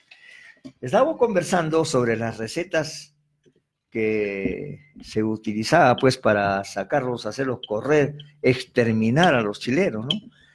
Había una que hemos coincidido, estábamos hablando fuera de micro, que las chicheras, o sea, las picanteras. El reducto. Claro, el reducto donde ellos paraban, les gustaba, pues, ¿o no? eh, les daban pues la chicha con ñucho. Ñucho es una plantita, florcita morada que utilizaban para pintar las Pizarras. pizarras, ¿no? Tanto en la chicha o también en, en la, les daban pues en, la, alimentos, en los alimentos, ¿no? Y les daba una cachera de padre y señor mío. Una quechera, pe. Una cachera campeón, que no les aguantaba ni siquiera un segundo porque ya, tú sabes cómo quedaba. Bueno, entonces, eh, Arturito, eh, ya resumiendo toda esta situación y todo lo que hemos conversado, y hoy he sacado una conclusión. Chile fue utilizado para robar las riquezas del Perú, con Argentina, con Alemania, con Inglaterra y con Francia. ¿No? Y los italianos también. Ah, los italianos también. ahí. Bueno, y hasta la fecha, ¿cómo crees de que cuál es su comportamiento de Chile? No- ya no en esta época moderna, por supuesto, de que las armas ya es muy difícil, es una guerra, eh, pero en el comercio, actualmente Chile, como yo te dije, es un león en nuestras fronteras, dispuesto siempre a tirarnos un salto. Claro. Ya ha patentado varios eh, platos típicos. El pisco, por ejemplo, es un caso, ¿no? Otro caso es eh, el suspiro limeño. Bueno, La oja- que está yendo. o- lo único que hay un poema que yo escribí, lo único que le faltan y no van a poder es exportar el pedo perua- el pedo arequipeño. ¿Por qué? Porque come harto rocoto relleno y son puro fuego. Sí, pe. Chile domina al Perú con una Sí, visión. sí. A cada momento en nuestra cordillera de los Andes presenta pe, oro, plata, cobre, litio, minerales, pe, Claro. cual mejor. Pero Chile eh, no está haciendo colonia económicamente. Sí, económicamente, Y ¿no? después va a ser militarmente porque el pan de Chile que era de Bolivia se ha quedado con ellos y a nosotros nos dejan pues, en el aire. Y ahora tenemos el gas, el gas de camisea, el gas, el gas que tenemos en. Bolivia que hay, que están mirando con ojos pues, de ambición Claro. al mismo Perú, al mismo Arequipa. Ya no te dicen pues hasta mañana, ya te dicen hasta Arequipa. Claro, no, pero eso es lo que te iba a preguntar. Siempre está vigente para ellos el hasta Arequipa, ¿no? Hasta Arequipa. Claro. Nosotros no queremos la guerra, queremos la paz. Bueno, La pues, paz bueno, Bolivia, la paz Bolivia. ¿no? Todo todo ese esa, esa forma de pensar está, está en los lugares más Claro. pobres de Chile, que ya los han eh, politizado tanto, les han puesto como un esquema de meta, que, que el chileno viene y se cree un dios acá en el Perú, porque hasta el espacio aéreo, el espacio marítimo y todo ello, Chile dispone. ¿Para qué hemos ganado ese triángulo? Chile está metido ahí. ¿Para qué hemos ganado el espacio aéreo? Para que Chile ordene desde Santiago sus aviones que vayan a Machu Picchu, que vayan a Lima sin pedir autorización. Claro. Lo que nos falta es a nosotros estar despiertos, estar atentos. Reaccionamos, yo creo, muy tarde. ¿no? Es, que, es que en el Perú no tenemos una verdadera nacionalidad. Por ejemplo, los peruanos que ya te dije, eh, Perú es una cosa, Arequipa es otra cosa, el norte es otra cosa, el centro otra cosa y el sur. Nos falta identidad Ya, peruana. Después costa otro, sierra otro y por allá la selva. Y luego el blanco, el negro, el indio, el mestizo. O sea que no hay pues una situación que conjugue, que junte ese peruano, ese peruano y hacer uno solo. Sí, pues. Es así. Sí, lamentablemente estamos así, mi querido amigo. Nos vamos a una pausita musical, Armandito.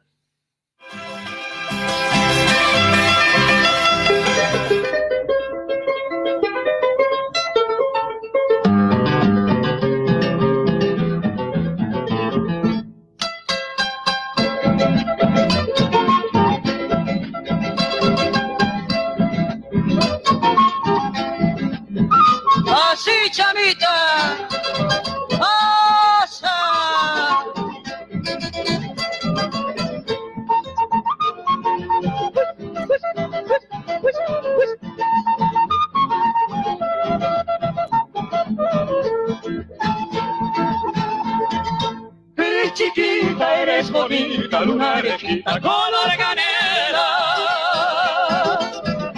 Por eso canto, por eso lloro con esperanza que tú me quieras, con esperanza que tú me quieras. Toda la noche tocó tu puerta con la esperanza de oír tu voz. Si no ni una palabra, me voy llorando mi desconsuelo, me voy llorando mi desconsuelo. Por esta banda, por la otra banda, mi palomita se fue volando. Quise cogerla, pero no pude. Dentro de la nube se me ha perdido. Dentro de la nube se me ha perdido. Esto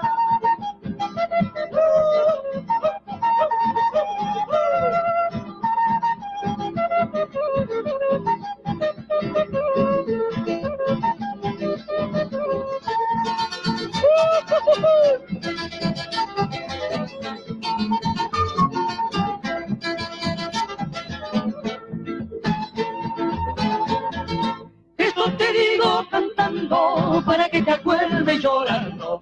Esto te digo llorando para que te acuerdes cantando. Esto te digo cantando para que te acuerdes llorando. Esto te digo llorando para que te acuerdes cantando. Vaya en mi corazón, come mi corazón. Tú me lo robaste, tú me lo quitaste. Vaya en mi corazón, pone mi corazón. Tú me lo robaste, tú me lo quitaste. Si tú me quieres cholita, aquí estoy. Si no me quieres negrita, ya me voy. Si tú me quieres cholita, aquí estoy. Si no me quieres negrita, ya me voy.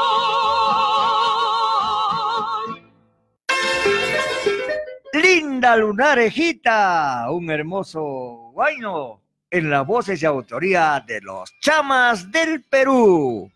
Bien, ya estamos llegando casi al final del programa Arturito. ¿Y qué nos puede decir sobre la reincorporación de Tacna? Yo sé que hubo la participación de arequipeños en este tratado. Eh, por el Tratado de Ancón del 20 de octubre de 1863, Tarapacá pasa en forma definitiva para Chile y Tacna y Arica, después del plebiscito de 10 años, iba a pasar para el Perú. Pero nunca se realizó, como dije, el plebiscito, ¿no? Y muchas de las familias de Tacna que sufrían los embates de los chilenos, los abusos, por ejemplo, 300 familias llegaron a Santa Catalina, 300 familias se fueron a La Paz, otro tanto de familias llegaron a Lima. Ya.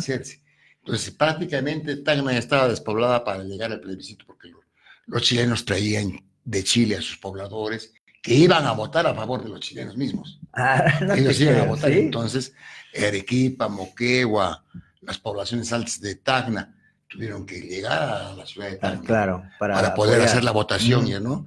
Entre eso, para Berry que no los engañe, ahí estaba el cura Berroa, los hermanos Berroa, también de Arequipa, que recuperaron el libro de nacimientos, ¿no? Para el Perú recuperaron, para que no los engañen los chilenos y ni aumenten nacimientos de chilenos en el Perú, ¿no? Toda esa situación. En la procesión de la bandera, que en pleno, en, en pleno caudillaje o tristeza para Tacna, los chilenos, los chilenos eh, sufrieron o hicieron sufrir a los peruanos, retirándolos de los colegios, retirándolos de los diferentes negocios y traían cada vez más chilenos. Y era la lógica que íbamos a perder el plebiscito. Pero como llegaron desde Arequipa, Lima, Moquegua, Cusco, Puno, de distintos sitios ahí, entonces, y dijeron, pidieron permiso a los peruanos para hacer, bendecir la bandera y algunas Ya. situaciones que eran representativas del Perú. Y llegaron los chilenos y el chileno no, no le quiso dar, no le quiso dar permiso, ni quedaron. Entonces, que entren a la iglesia y que salgan de la iglesia con la boca callada.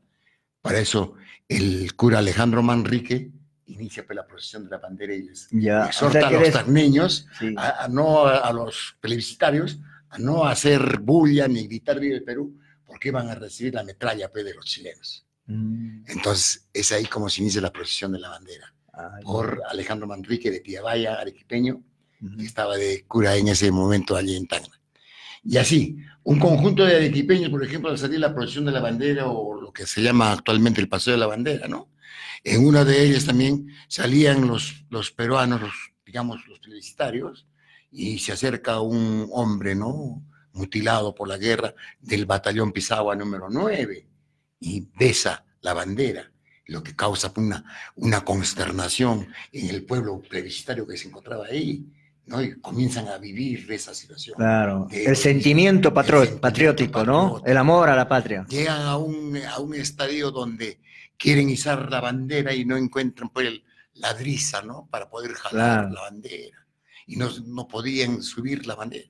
Entonces, ahí un niño se sube de la bandera al, al mástil y elévalo y lo coloca ahí. Ese niño también fue arequipeño, lo que significa que bastantes familias arequipeñas han ido a- ahí a, Claro, a al paseo Claro, al paseo a la bandera, ¿no? a vivir ese patriotismo, a redimir lo que es el Perú. ¿no? Entonces, muchas veces incluso, incluso aquí, por ejemplo, teníamos a- en un discurso a Ángel Gustavo Cornejo, arequipeño, conocidísimo, nadie lo va a poder negar. Lo mismo teníamos a Arturo Núñez Chávez, Ángel Gustavo Cornejo, a Mariano Holguín, el cura arequipeño. Después tenemos a Pedro, José Rada y Gamio, que es el que firma la avenida de Tacna al Perú, ¿no?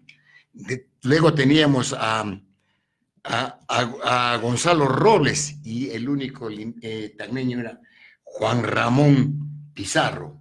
el Ya. único. Bueno, Es que en ese tiempo, pues, eh, creo que los habitantes en Tacna no pasaban de 15 mil. No, no, claro, la- en su totalidad. Eh, eh, pues, claro, sí, entre sí. 15 y 20 está y las familias que se habían Claro, retirado, claro. Sí. ¿no? Una de las familias, como dije, Reynoso Díaz, llega a Arequipa y nace en Arequipa. El que escribió eh, en, en, en octubre no hay milagros. Ah, ya. Muy bien, eh, Muy que- interesante es la- ver- ver- Oye, Arturo, nos, vamos a- nos quedamos cortitos porque tú tienes tantos libros y tanta historia sobre la participación del Perú en esta infausta guerra. Eh, a ver eh, si puedes dar eh, los números telefónicos, el nombre de, de los libros, de tus tomos, Ya. dónde pueden adquirirlos. Claro.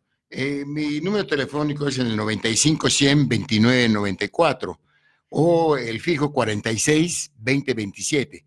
Se pueden adquirir en la calle Andrés Rasuri 214, Horacio Morales 203, Urbanización 15 de enero. Y estos libros también los tenemos en la librería San Francisco, ¿no?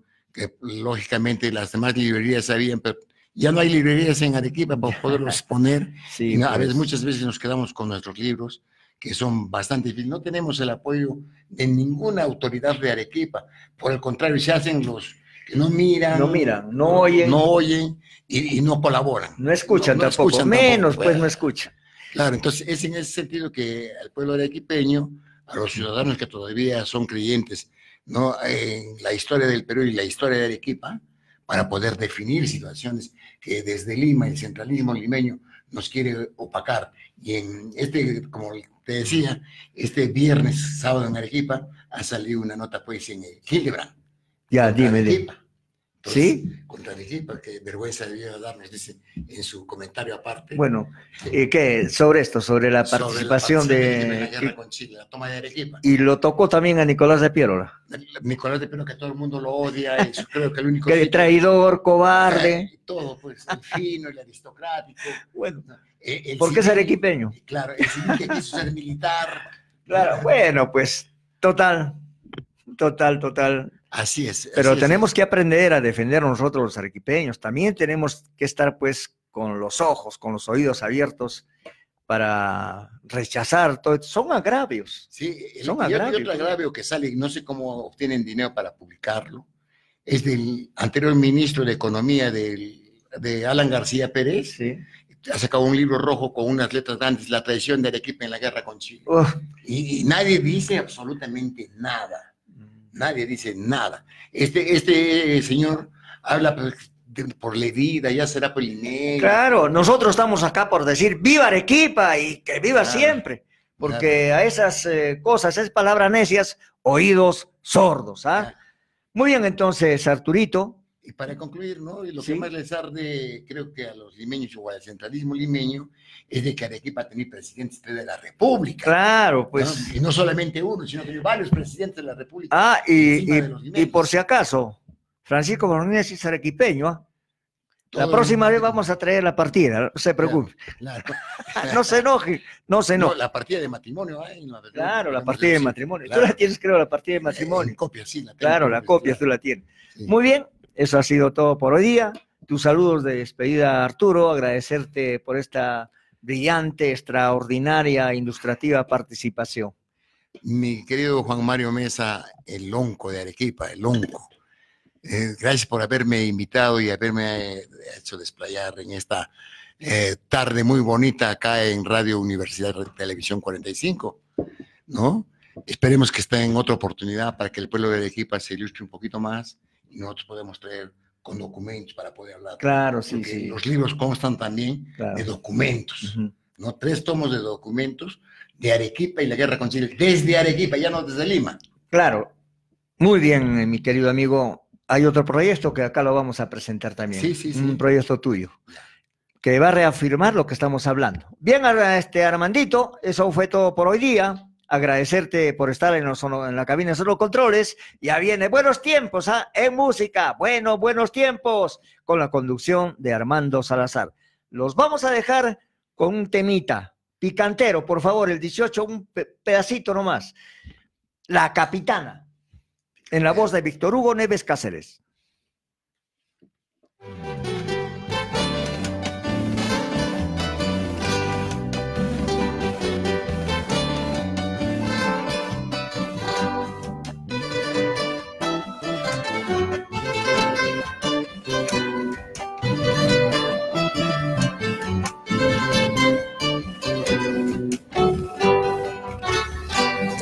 Por la andiguilla con la familia, a la capitana tengo que ir. Sirven delicias ricos potajes, como en antaño no hay otra igual. Comparten mesas, mote y tostada, un buen cogollo con resaca. El lunes el yaque con su salpicón, el martes el rico chairo, la chochoquita del miércoles con su revuelto de chuño. Un escribanito lejitas, salsa senca y patitas.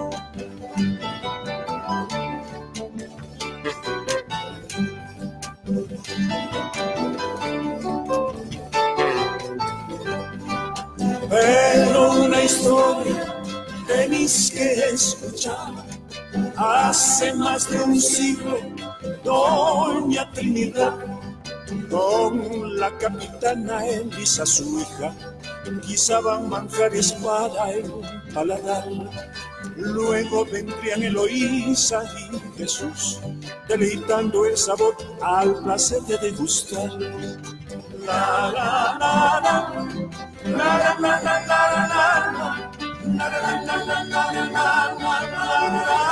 la. La la la la la.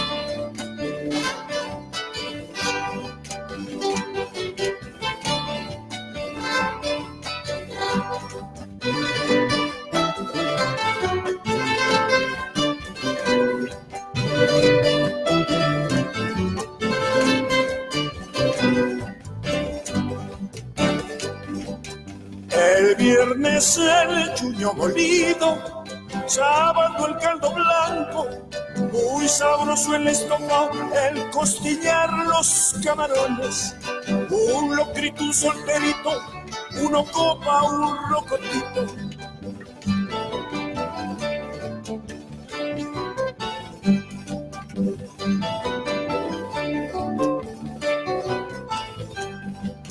Pero una historia tenéis que escuchar. Hace más de un siglo que nos hacen saborear, siguiendo la arequipeña tradición.